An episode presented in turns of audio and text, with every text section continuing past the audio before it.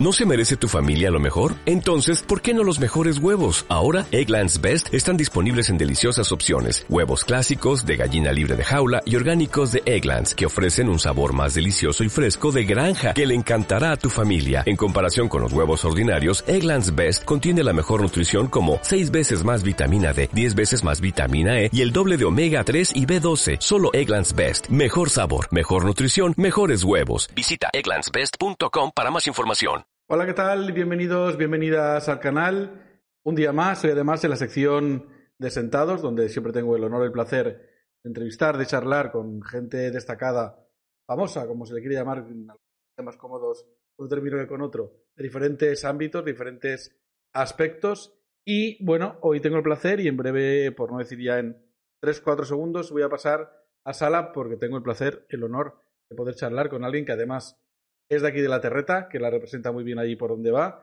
y he tenido el, placer de verlo hace poquito en directo. Es una auténtica pasada su espectáculo y ahora hablaremos también de, él. Así que eh, saludo ya a Yunque, al mago Yunque. ¿Cómo estamos? ¿Qué tal, Abraham? Muy bien. Encantado de estar aquí contigo y poder charlar un momento sentados.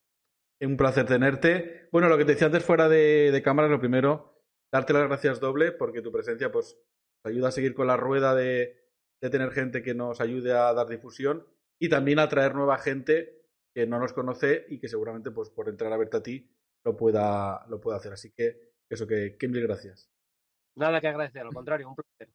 Nada, bueno, esto en algún momento tendrá el... Bueno, en algún momento, algunas veces lo es la, el formato de charla, pero normalmente, pues como es lógico y normal, al no ser yo el conocido, sino la otra persona, en este caso tú, y porque además la gente le interesa más lo que tengas que contar tú que yo, es una entrevista. Pero bueno, y en algún momento dado te sientes, mm, quieres hacerme alguna pregunta tú a mí, o cuando hable luego de la asociación, tienes cualquier duda, cualquier cosita, siéntete libre también de, intervenir, ¿vale?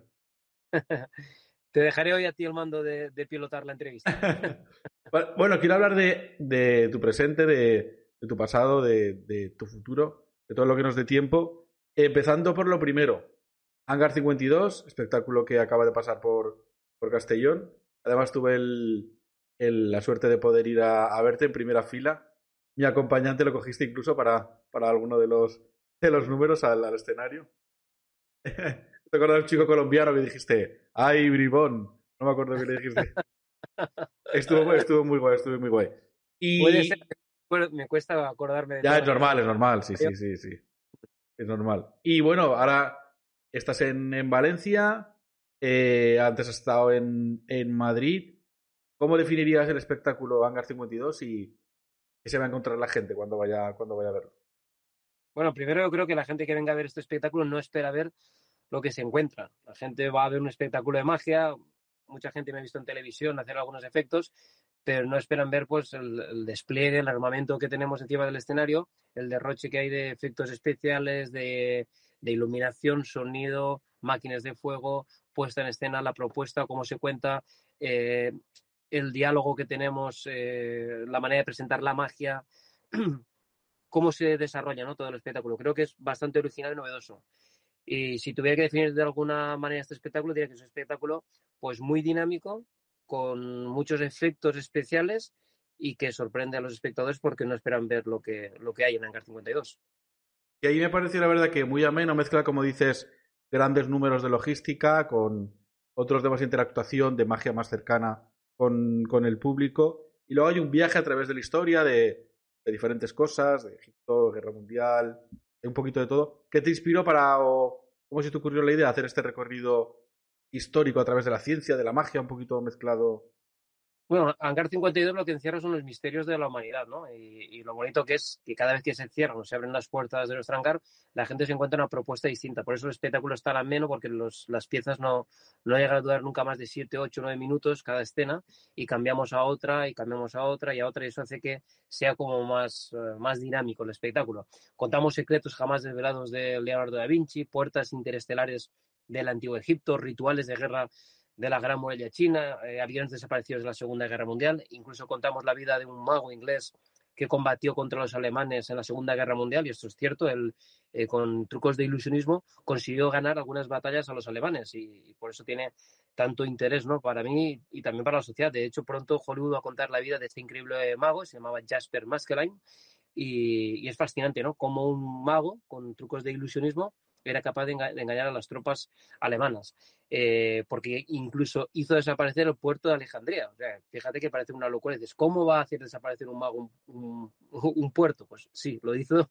lo hizo y ya está en la historia. ¿eh? Eh, entonces, bueno, realmente es, es, apasionante. Y por eso te digo que Hangar 52 te podían contar, contar más, más detalles, pero bueno, a grandes rasgos te diría que es un recorrido por la historia de la humanidad, donde vamos entrando y saliendo de la historia, porque la magia no cuenta nunca una, única historia cerrada. Yo creo que es más un hilo conductor para que lo que te seduzca, lo que te atrape, sean los efectos mágicos. Porque si la historia que contamos tuviera muchísimo peso, pasaría a ser la magia un efecto especial de la historia. La historia es lo que cobraría la importancia. Y en mi caso yo lo que quiero es que la magia sea lo importante, tenga presencia en el espectáculo. Y por eso está pensado de esta manera, ¿no? Que sea un pequeño hilo conductor, un argumento, que sea un almacén donde se guardan los secretos y vamos desvelando pequeñas piezas que el público va degustando por la medida que va pasando el espectáculo. Y yo al principio me esperaba, no sé por qué, eh, idea equivocada mía, que nos hicierais apagar los teléfonos, claro, por aquello de que muchos shows, muchos espectáculos, y eh, pues, la gente quiere verlo, que venga a verlo en directo, no quiero que se filtre nada, y aparte por aquello de, y si me enfocan muy de cerca y ven tal, pero me encanta por un lado la valentía y por otro lado, me parece una estrategia inteligente de, bueno, si lo grabas y lo compartes, se promociona más, que, venga más gente a verlo, porque al final no tiene nada que ver, ¿no? Ver la magia en casa un teléfono que verla en directo, que es espectacular ver tu, tu show en directo.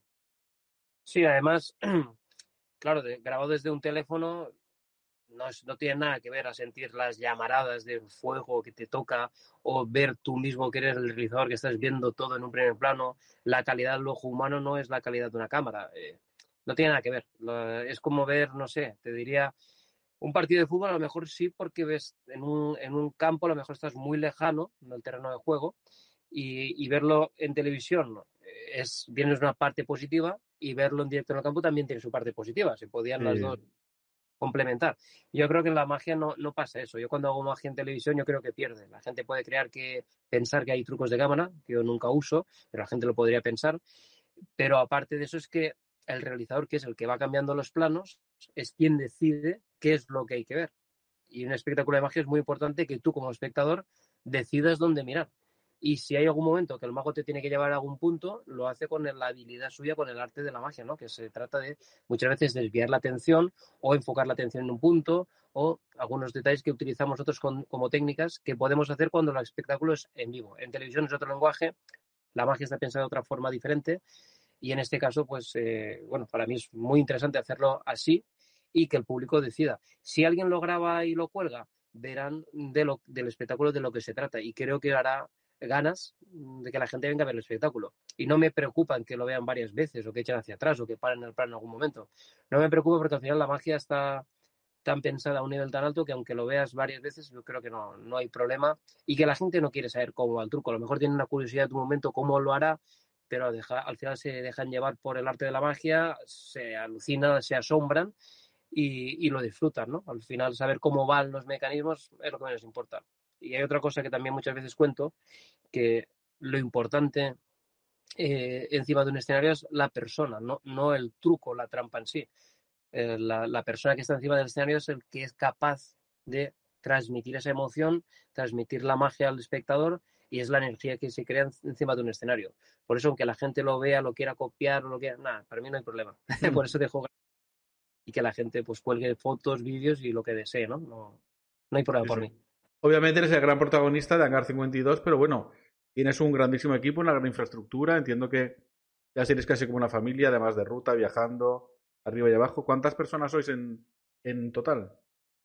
25 personas somos las que movemos en Hangar 52. Hay 14 trailers de material y 3 únicos camiones de eh, lo que es la magia en sí, porque son dos vías distintas. Una es la técnica, que va con unos camiones, la magia que van otros camiones y después ya también la carpa auditorio donde pues, se desarrolla el espectáculo. La carpa auditorio es una carpa muy grande para un aforo de mil personas y, bueno, lo que hace la carpa es aproximar al público el espectáculo, es muy inmersivo. Tú estás sentado y te sucede todo encima. El que el más lejano está encima del escenario prácticamente. O sea que realmente es un show muy inmersivo que lo vives y que lo sientes de muy cerca. Y además que estuve, como decía, en primerísima fila, el, el calor, las cejas, es todo seguro, no hay ningún problema, pero sí que notas el golpe, ¿no? De, del, del, calor que te impresiona y te, y te sientes más inmersivo dentro del, del, del propio espectáculo.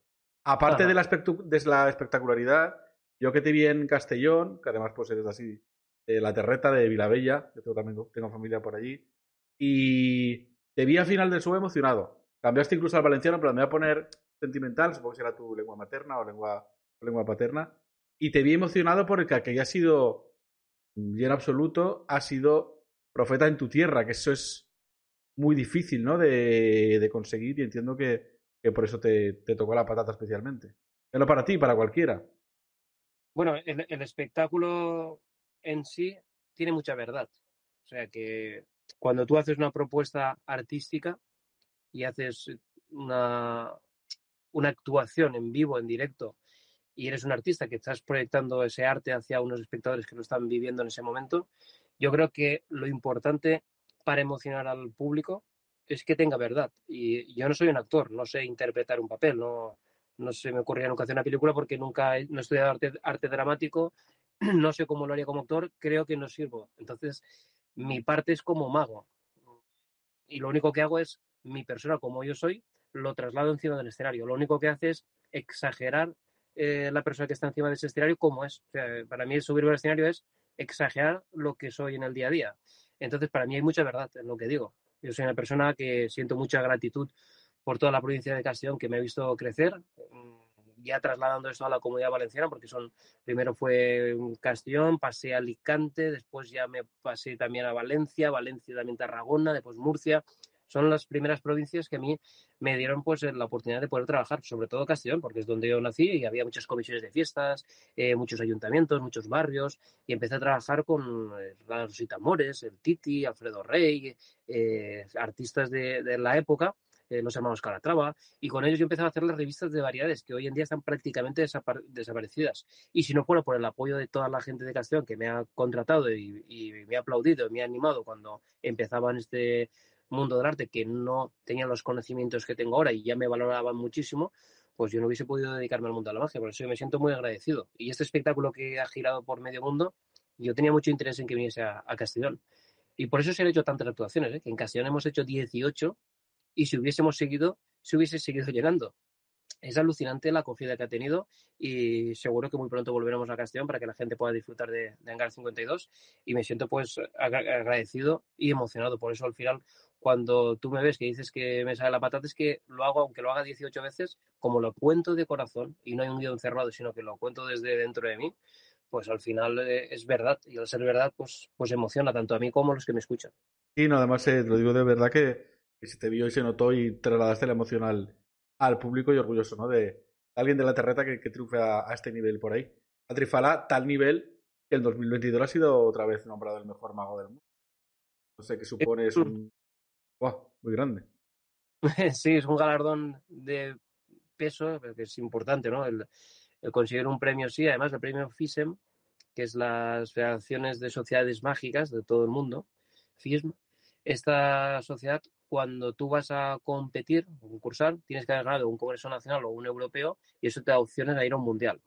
En los Mundiales eh, pueden llegar 150 números que participan, ¿no? Ya acotados, ya premiados.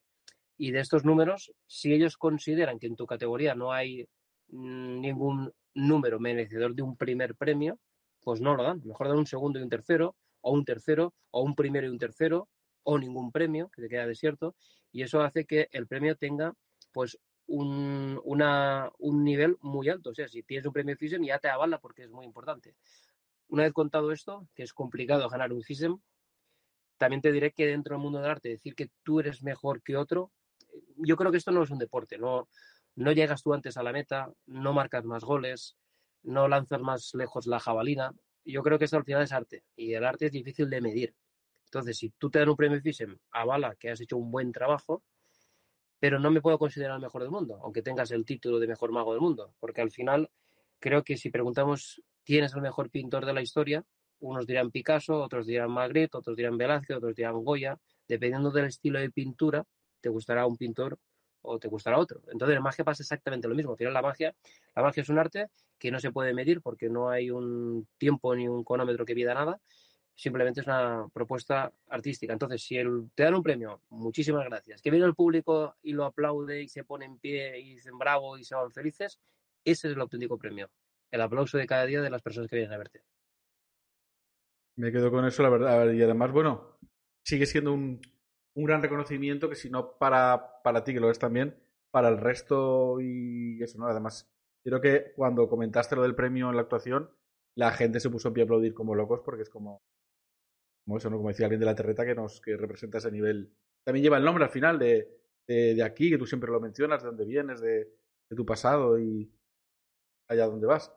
Y bueno, yo soy competitivo, ¿eh? Yo soy competitivo y me, y me gusta ganar y me gusta esforzarme. Y te digo que los mundiales de magia al final lo que hacen es que el arte de la magia cada vez sea mejor, con mejores números, con más números más complejos, porque a lo mejor si no estuviera esta Federación Mundial de, de Magos, a lo mejor la magia no tendría el nivel que tiene. Si tú vas a un mundial, ¿qué haces? Pues dar lo mejor de ti, tu mejor presentación, tus mejores números, te esfuerzas, te dedicas tres años, porque el mundial es de cada tres años, no es anual, es de cada tres años. Entonces, eh, en el anterior ya gané, ahora he vuelto a ganar y en el próximo es Italia.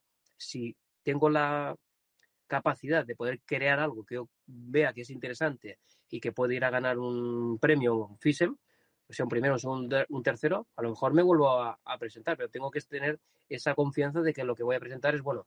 Y lo bueno que tienes es eso, que lo que hace es que le metes un punto más eh, de entrenamiento, de preparación, de creación, que hace que eso, pues el arte de la magia, cada vez el nivel esté más alto. Y eso es fantástico, ¿no? Para el arte de la magia. Sí, creo la competitividad dentro de lo que sea sana, como bien dices, es magnífica porque si todo el mundo crece y todo el mundo se esfuerza por, por mejorar cada, cada vez. Y la verdad, em, bueno, empezar por el, por el principio, por, por tu pasado, ese yunque niño. ¿Cómo se interesa por primera vez por la magia y por qué? ¿Cómo le pica ese gusanillo? bueno, me enseñaron un, eh, efecto de magia. Eh, mis padres tenían un. Trabajábamos en un restaurante, un club de tenis. Y en ese club de tenis, una vez me hicieron un efecto de magia y me quedé sorprendido. Yo estaba viendo por primera vez magia y lo que estaba viendo para mí no tenía no tenía ningún sentido, era algo extraordinario, algo que decía, pero esto es imposible. ¿Cómo se puede borrar con la mano unos puntos y desaparecer y aparecer a voluntad de la persona? Que aparecían, desaparecían, se metían en otro lugar, volvían a meter. Era tan asombroso que me volvió loco. Y desde ahí empecé a preguntar eh, trucos, sobre todo los camareros, porque los camareros que venían a trabajar para el restaurante de mis padres eh, los camareros siempre saben truquitos de magia de toda la vida, pero esos truquitos de magia son los que yo aprendí y empezaba a hacer. Un día le hice un efecto de magia a un señor y me dijo que su padre era mago.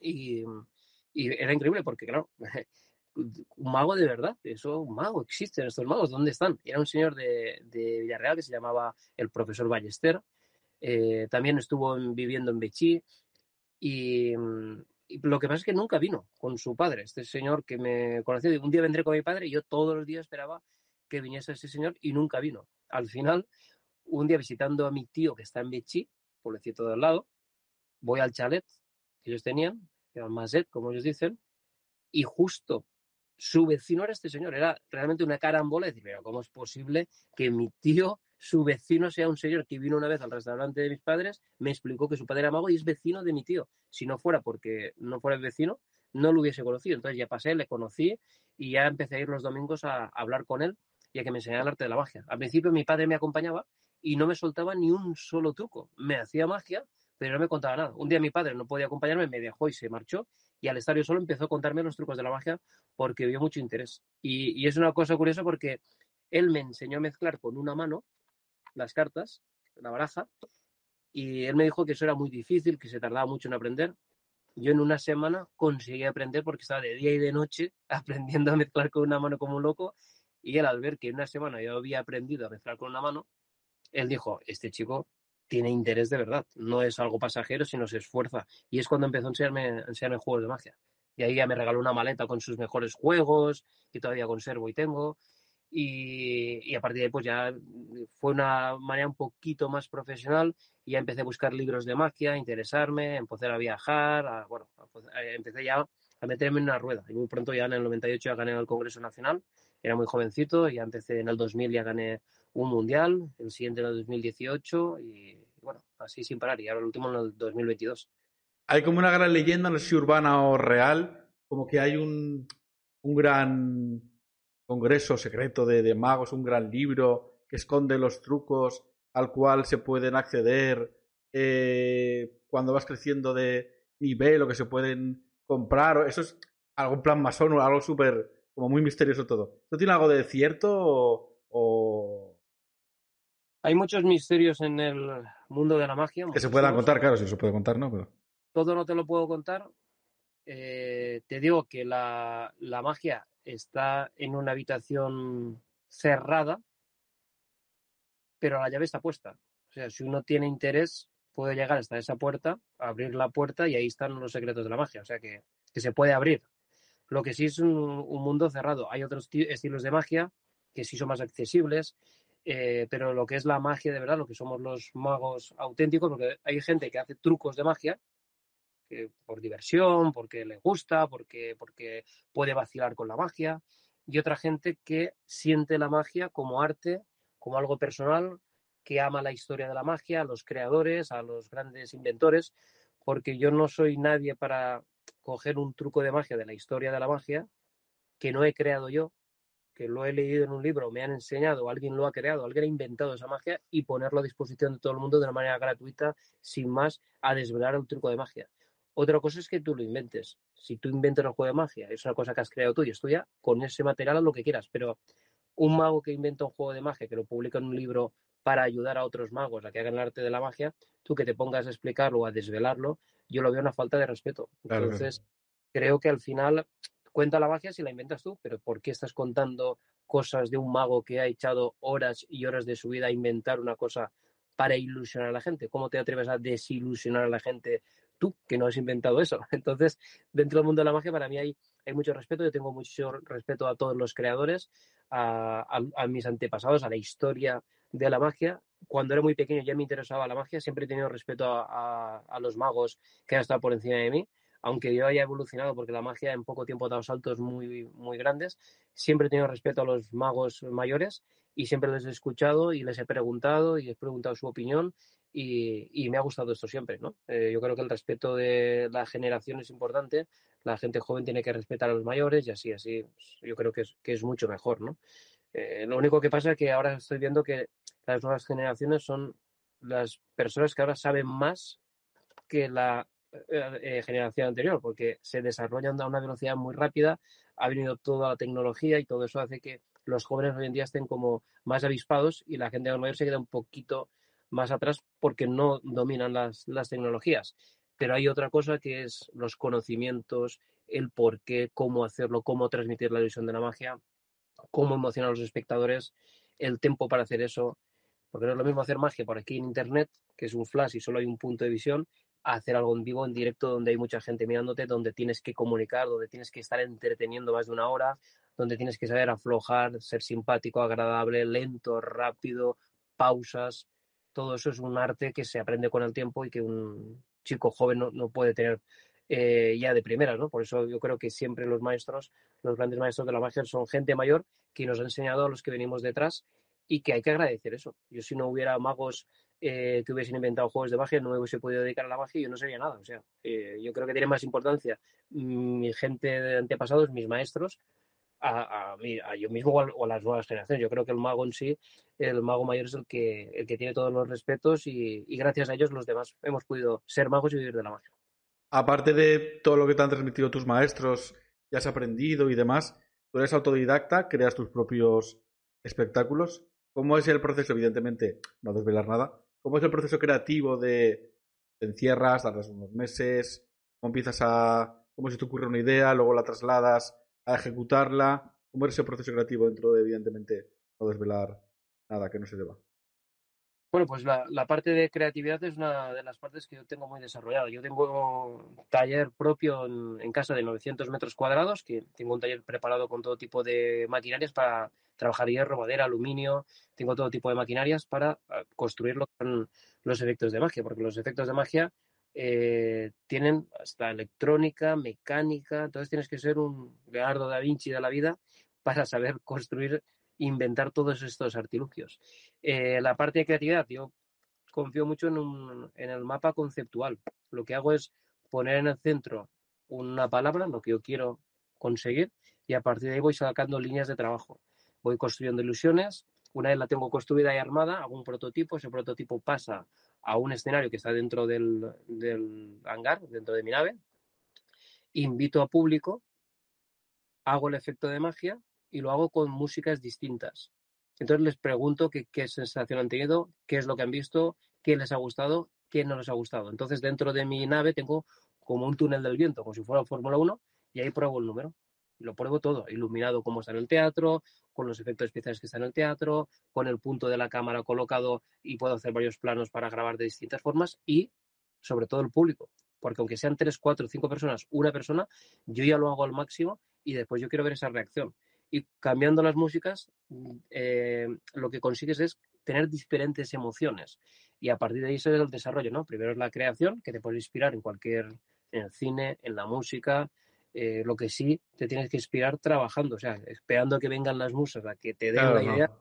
Complicado, yo soy más de ir al taller y trabajar a diario, por eso cuando hablamos muchas veces decimos, no soy el mejor mago del mundo, pero sí el más trabajador, porque creo que con la constancia, el trabajo y el esfuerzo puedes conseguir cualquier cosa. Por eso creo que al final es un poco la parte creativa sería así, después la parte de prueba y ya después ese producto, si está pensado para televisión, va a televisión, si está preparado para un show en vivo, está un show en vivo. Y esa es la, manera de trabajar, ¿no? Y luego, bueno, has hecho como un un recorrido de los premios que has tenido, cómo fuiste rápidamente dedicándote a la magia. No sé si antes tuviste que eh, tuviste otro tipo de trabajo de otra, de, otra índole o de, o de, siempre a nivel profesional te has dedicado a, al mundo de la magia. No, mira, fíjate, yo muy pronto me dediqué a la magia, pero yo estudié técnico de sonido, me gustaba muchísimo, eh, de audiovisuales, y, pero también estuve trabajando en una fábrica azulejera, o sea, sé perfectamente cómo, trabaja, cómo funcionaba en aquel momento, yo creo que eso habrá cambiado, pero en aquel momento trabajé en la fábrica azulejera y trabajé en la construcción, y todo eso me vino fantástico para después ingeniar los efectos de magia. De hecho, uno de los números que ganó el Mundial en el año 2000 lo inventé trabajando en la azulejera. Viendo los azulejos, mi cabeza iba al mil. Entonces, muchas veces levantaba la cabeza y decía, ¿en qué estarán pensando mis compañeros? Porque yo estaba pensando en magia. Y entonces, eh, ahí inventé algunos juegos de magia solo con la imaginación. Después ya en el taller los iba fabricando y trabajé también en la construcción y aprendí un montón. Porque como soy muy curioso, quiero saber cómo funciona todo Mm, tú ahora me preguntas cualquier cosa de, una, de un edificio y te puedo decir cómo está construido desde arriba abajo, cómo se hace, cómo... Y, era muy joven, pero mi interés por las cosas, por, mi, por la curiosidad que yo tengo, me hacía aprender y todo eso después yo lo he aplicado al espectáculo. De hecho, cuando montamos eh, la carpa, cuando se monta el escenario, cuando se monta la gran support donde va todo colocado, yo estoy en todo el proceso te digo, en todo el proceso es hasta en el escenario, eh, cómo está montado el escenario. Y parecerá una locura, pero eh, te voy a contar una anécdota que me pasó antes de ir a Castellón. Estábamos en Madrid, yo tenía las funciones, la gente que ha visto el espectáculo entiende que es muy físico. Yo tenía tres pases el último día.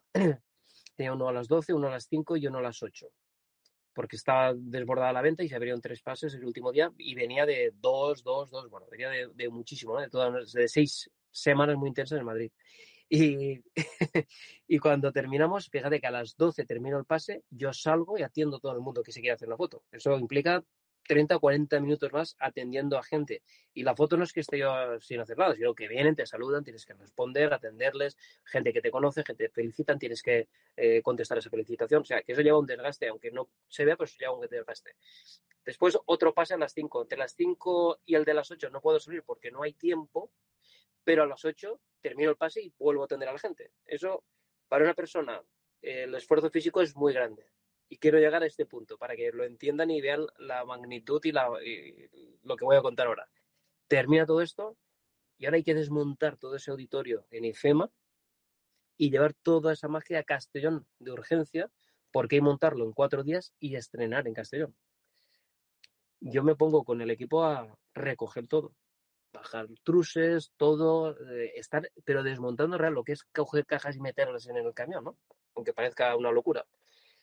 Y estoy trabajando, se contrata gente de carga y descarga y viene un cubano y me dice una palabrota que voy a decir. Aquí se puede decir, no te preocupes. Me dice a mí, me dice, el cabrón del mago estará durmiendo. A mí lo dice a mí. Y yo cargando camión, y yo pensando que era una broma, le río la broma. Digo, ah, sí, sí, ese estará durmiendo seguro. Y pensando que me estaba gastando una broma, ¿no? Y continuamos, baja del camión y a Alan, otro de los compañeros, dice, me hubiese encantado hacerme una foto con él. Y estaba yo arriba del camión, él había bajado y el compañero que estaba abajo dice, bueno, pues pídesela. Y se gira y mira a Alan y dice, pero que el mago es él. Y dice, perdón, perdón, no sabía que eras el mago, perdón. Claro, llega IFEMA. Mi imagen IFEMA está en la pantalla principal, en unas lonas que miden 10 metros por 8. O sea, todo lleno de carteles por medita, autobuses integrales, mi imagen por todas partes. Y lo que no espera el de carga y descarga es que cuando vaya al, al pabellón yo esté cargando y descargando. Pero es mi naturaleza, yo soy así. Entonces, no quiero cambiar las cosas porque me siento a gusto trabajando, me siento a gusto estando en todos los procesos del montaje y, es mi vida. Entonces, al final, creo que todo eso, como soy yo, encima del escenario se ve, eh, se ve la cercanía, se ve la naturalidad y creo que es, que es lo mejor, ¿no? Porque al final, como digo, siempre es una propuesta artística que hay mucha verdad en lo que, en lo que digo y en lo que hago. Hiciste lo del jefe infiltrado, pero involuntario, sin, sin haberlo buscado aposta.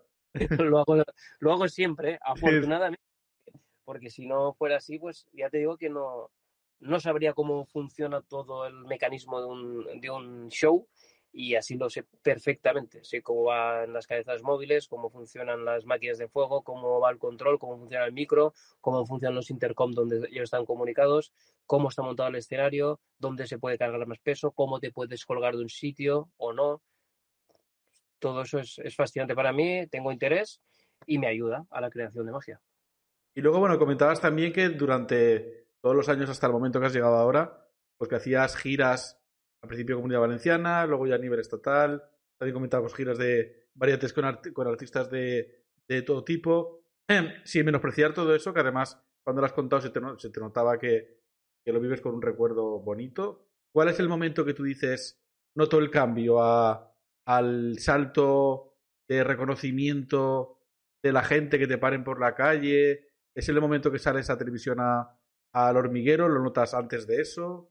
¿Cuál es el momento que dices que te para? Vamos, que ya ves por la calle y la gente empieza a pedir autógrafo y te va parando.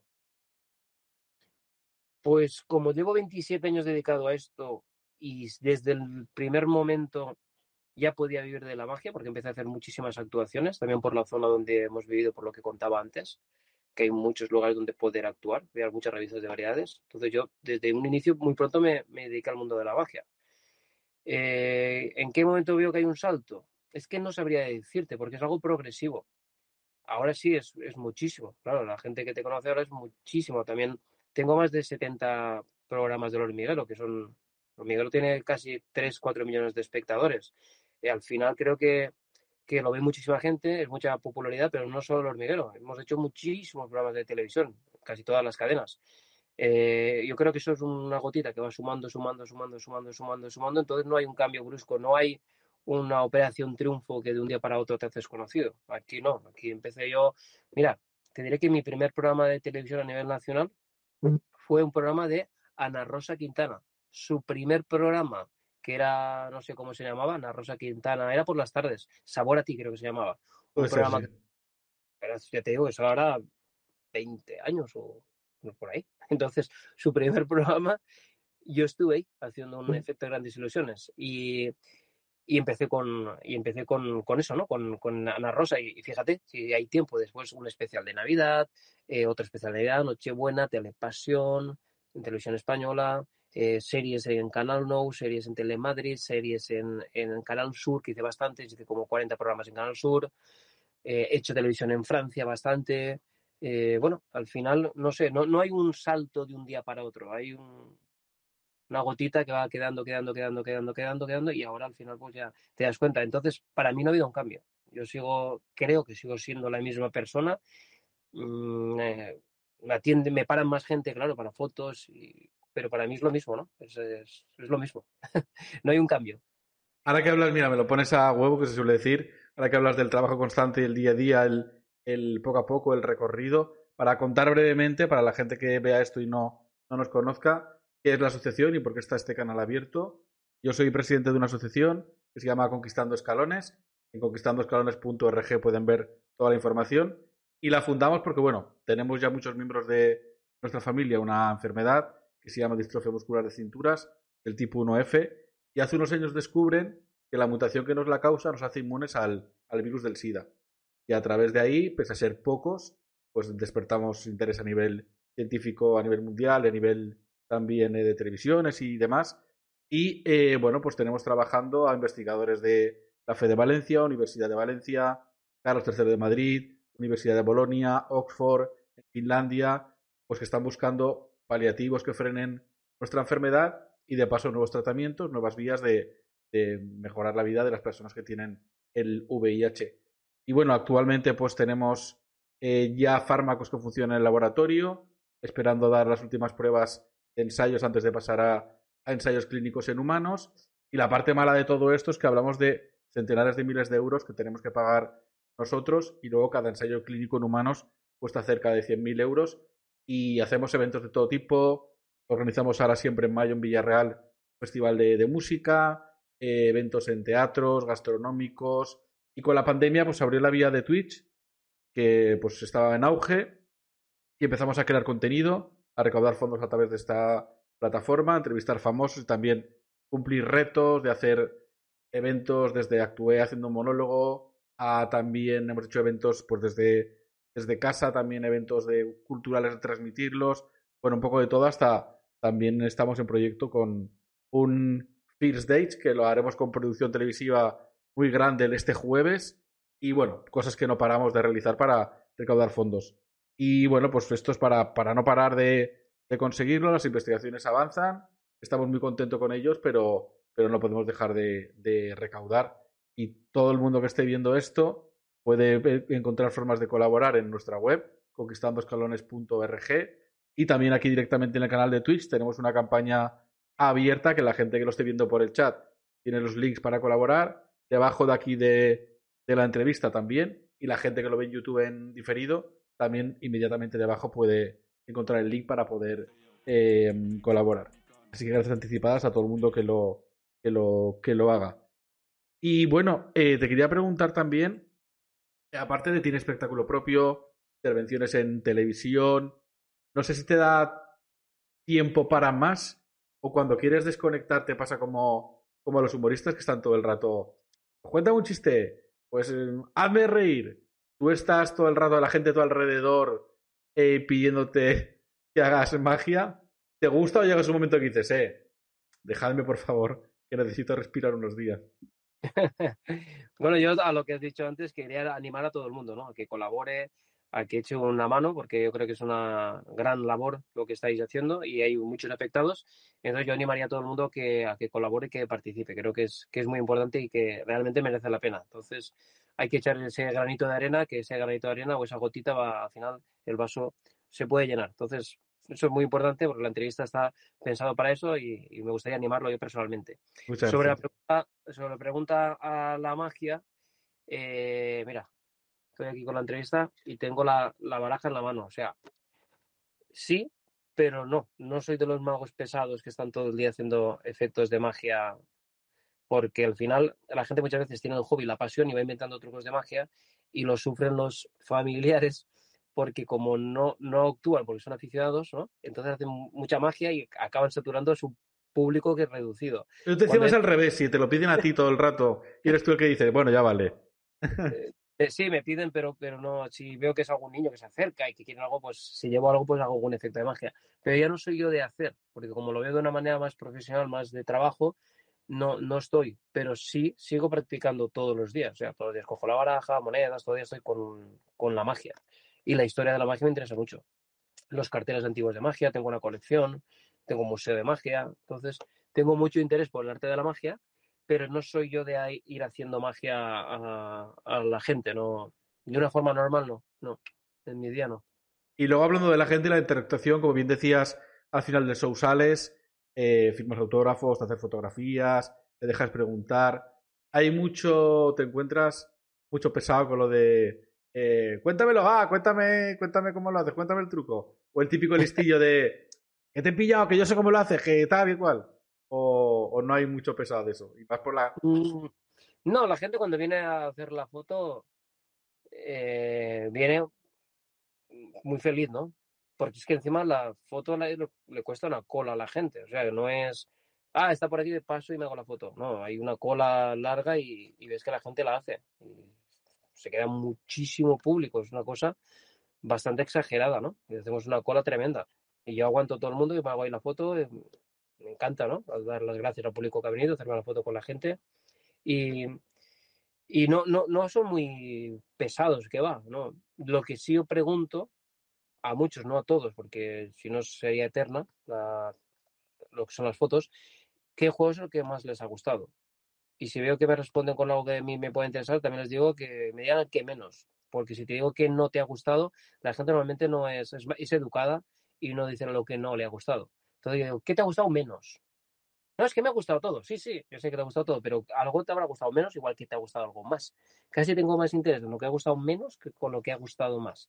Porque lo que ha gustado menos, si, si al final ha gustado menos a todo el mundo, yo tengo la opción de quitar eso que gusta menos y meterlo por algo que guste más. Porque hay, hay, hay eso es como decir, el- ¿cómo era? El, el- al herrero cuchillo de palo, ¿no? En mi caso, si yo soy el constructor, pues si algo no gusta, no pasa nada. Se guarda en un cajón y, y sacas otro a jugar. O sea que al final aquí el, banquillo es, es grande. Entonces, no, no pasa nada. Si algo no gusta, pues se puede sustituir por otra cosa. Aquí lo importante es que todos los juegos, el público los mencione.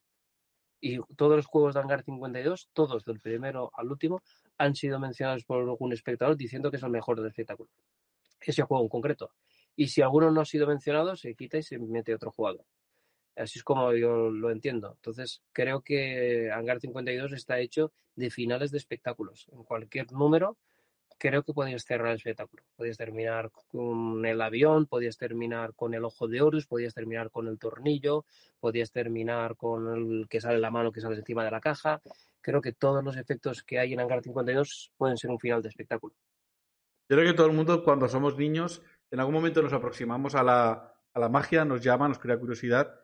Muy pocos con la perseverancia como para dedicarse a ella como haces tú. Yo, de hecho, como curiosidad personal, yo me he criado en un hogar bastante religioso, ultra religioso diría, y de niño me, me prohibían ver magia, hacer magia, porque era como, es que estos son poderes del más allá, es el, el diablo el que lo hace o, o cosas así, ¿no? Y, pero no sé, siempre tenía algún juego escondido de magia borraso, o con algún amigo, algún familiar. Claro, vosotros tampoco nunca decís, hago magia de, tengo poderes del más allá. Habláis siempre sinceramente de ilusionismo, de gran, un gran trabajo detrás para poder eh, realizarlo. Lo que no sé yo es, hablando de, esos niños ilusionantes, esos, esas generaciones nuevas que comentabas tú antes, aunque te quedan muchas décadas por delante de trabajo, ¿tienes algún joven Padawan, igual que el señor Ballester a ti te, te enseñó, te, te, fuiste su alumno? ¿Tienes ya alguien, eh,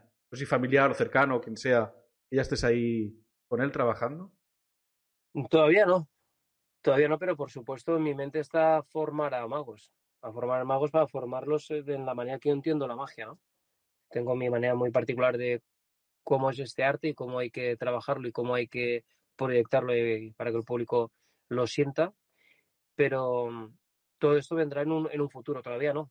Pero te digo que es una cosa de las que a mí me gustará, porque es que amo la magia. Entonces, lo que quiero es que se haga la magia bien hecha, desde mi punto de vista, porque no, no mi verdad es la verdad de todos, bien hecha según mi criterio. Eh, por eso hay que cuidarla, hay que mimarla, hay que saber lo que está haciendo, hay que respetar la historia de la magia, a los creadores y cómo está hecha la magia, porque al final la magia es gran parte psicología, expresión verbal, expresión corporal, comunicación. Todo eso hace que funcione el, el, efecto mágico. Por eso yo me gusta mucho la persona. Para mí lo importante es la persona, no el truco en sí. Y, y todavía no tengo a nadie, pero, pero mejor sí. Y quiero decirte esto porque a lo mejor Hangar 56 puede ser que se haga por otra persona en un futuro y que le deje el legado a otra persona y esa persona que vaya, yo me dedique a otras cosas, ¿no? Me gusta mucho estar en Castellón, me gusta mucho mi tierra, he viajado muchísimo, he estado ya en no sé cuántos países, toda Europa, Asia, América. Eh, me están diciendo de ir también a Abu Dhabi eh, y ya es algo que se dispara y ya no me apetece tanto hacer largas temporadas fuera de casa. Entonces, posiblemente este legado se lo pase a alguien para que lo pueda hacer porque hay mucha demanda en CAR 52. Espectáculos de esas características hay pocos en el mundo. Entonces, eh, si yo no quiero ir a hacerlo, a mí no me importará que otro mago lo haga siempre y cuando respete el arte de la magia. O sea, yo encantado en poder enseñar a alguien y, que aprenda y que lo pueda hacer. ¿Y tienes algo pensado para el futuro que puedas desvelar? Aparte de todo lo que haces ahora que tengas, como no paras, ¿algo proyectado? ¿O estás centrado ahora que aún queda parte, queda parte de la gira? y Bueno, ahora la gira porque estamos aquí en Valencia, quedan dos semanas aquí en Valencia muy intensas, de seis, o sea, quedan 12, entre 12 y 14 actuaciones y todavía queda, o sea, aquí todavía nos queda bastante eh, material y, que hacer. Y después ya pasaremos a hacer una gira nacional porque tengo varios teatros comprometidos con otro espectáculo más pequeño. Y una vez llegue septiembre, ahí sí que tengo que tomar decisiones, que las decisiones se van a tomar ahora, pero hasta septiembre está todo cerrado. A partir de septiembre es un nuevo horizonte y voy a ver qué es lo que hago. Hay que preparar también las próximas navidades, que es a partir de septiembre, octubre, noviembre, diciembre, enero. Eso lo tengo que cerrar ya, porque me están demandando muchos lugares y tengo que cerrar uno. Así que pronto tomar esa decisión. Y también país de fuera también tengo que decidir cuál. Entonces, ahora estoy un poco eh, pensando cuál, es va, cuál va a ser mi destino. Pero bueno, en breve lo sabré. Y hablando también de la terreta, bueno, soy como decía de Villarreal y se nota del Villarreal. Eh, por aquí mm. también estás, no sé si impulsor, organizador del Festival Macha, pero así, que también se hace todos los años en, Villarreal. Pero, pero claro, es que no, no, das abasto con, con, tanta cosa. Sí, el festival eh, ya hace muchos años que se, que se hace. Eh, la gente de Villarreal ya sabe y ya tiene cultura de magia, ha visto muchísimos magos eh, la magia saben cuándo tienen que aplaudir, cuándo tienen que reír, cómo se tienen que comportar en el, en el, en el espectáculo. Eh, y eso es de agradecer, ¿no? La gente de Villarreal ya tiene una cultura mágica y, eso se hace pues de agradecer y es muy fácil trabajar en Villarreal porque la gente sabe. Aparte de eso, es que Villarreal es una ciudad que tiene mucha cultura de espectáculos. Es que Villarreal, todo lo que se hace al, al carrer, eh, todos los espectáculos de teatro, eh, realmente la gente sabe mucho y es gente experta. La cultura que tiene Villarreal, otras ciudades de España no las tienen. Y, y es, ya sabemos que Villarreal es una ciudad pequeña, eh, que decimos que es un pueblo, pero es una ciudad porque Villarreal es, impresionante. Eh, y, todo lo que tiene, desde Villarreal Club de Fútbol a todo lo que tienen sus espectáculos de calle. O sea que Villarreal para mí es uno de los lugares donde a mí me gustaría también vivir si no viviera en Villavieja. Yo nací en Villavieja, es un pueblo pequeño, pero fíjate que se parece mucho a Villarreal, muchísimo. Y cuando hablo con gente de Villarreal me, siento muy afín. Y, creo que, bueno, Villarreal es un, un gran, una gran ciudad y, y, bueno, y hacer un festival de magia ahí, pues perfecto. La gente ahora sabe ya cómo funciona todo y, a seguir. Y a mi palabra, mi compromiso, es hora de dejarte marchar y agradecerte de nuevo haber estado aquí. Animo a la gente que según quedan semanas de, espectáculo en Valencia, con Hangar 52, y luego además, como has dicho, seguirás la gira y luego más teatros, o sea que no vas, no vas a parar de todo aquel que quiera ver, tendrá la oportunidad de, poder hacerlo en un sitio o en otro. En las últimas entrevistas que, hago, dejo una semillita, ese camino que decimos, no te deja ver coronas, me decía la cadena de, la cadena de favores. Yo eh, lo estoy comentando y de momento está, va funcionando, parece que va arrancando y va funcionando bien sin compromiso ninguno, siempre digo, no te voy a dar la turra, no te voy a volver a escribir para preguntarte cómo ha ido, eh, has hablado con alguien, tal. Yo simplemente digo, si has pasado un buen rato, has estado a gusto, crees que eh, estando conmigo se pasa un rato no muy pesado, y aparte la causa que hay detrás solidaria te parece que merece la pena y te gusta, difunde la palabra. Tú que tienes, tú y la gente que pasa por aquí, que tenéis más contactos, conocidos, famosos, hablarles de mí y que alguno de todos, pues igual se viene al canal y se deja entrevistar por, por mí en futuras semanas, futuros meses. No se sabe. Pues te digo que me he sentido muy a gusto, me lo he pasado muy bien. Me ha pasado súper rápido, no sé cuánto tiempo hemos estado. Una hora, sí, la, el formato es una hora y me gusta ser justo para no abusar tampoco de, de la persona que viene aquí. ha parecido 20 minutos. o sea que, he estado encantado. Yo remaré para que sí sea, además porque es por una buena causa. Entonces, eh, aparte de sentirme a gusto, cómodo y hemos charlado y, lo he pasado bien, pues también por el motivo que es, pues también quiero aportar esa, esa granito de arena y si puedo conseguir que alguien más participe, pues fantástico. ¿Por qué no? Al contrario, será un placer. Pues muchísimas gracias, el placer ha sido mío y espero que también de la gente que haya conocido un poquito más a, a Yunque y que sigas trufando por ahí porque la verdad que es espectacular el, espectáculo que haces y todo lo que haces y vale la pena verlo directo. Pues muchas gracias por la oportunidad de poder participar, contigo y que nada, que la magia nos acompañe siempre. Que así sea. Muchas gracias. Un abrazo.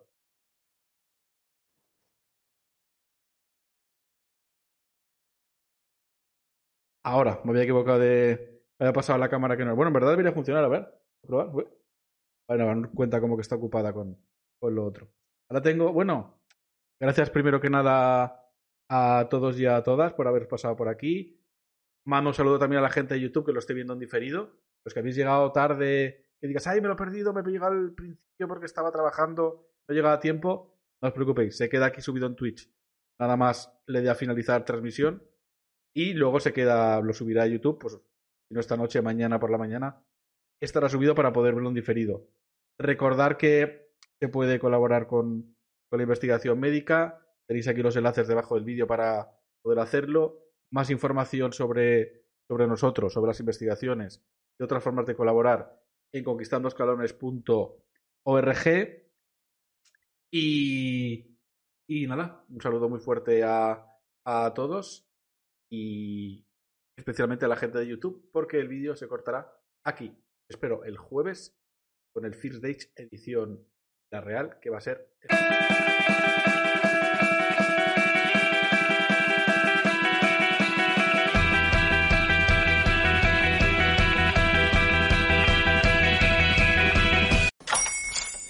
Hola, buenos días, mi pana. Buenos días, bienvenido a Sherwin Williams. ¡Ey! ¿Qué onda, compadre? ¿Qué onda? Ya tengo lista la pintura que ordenaste en el ProPlus app. Con más de 6.000 representantes en nuestras tiendas listos para atenderte en tu idioma y beneficios para contratistas que encontrarás en aliadopro.com. En Sherwin Williams somos el aliado del PRO.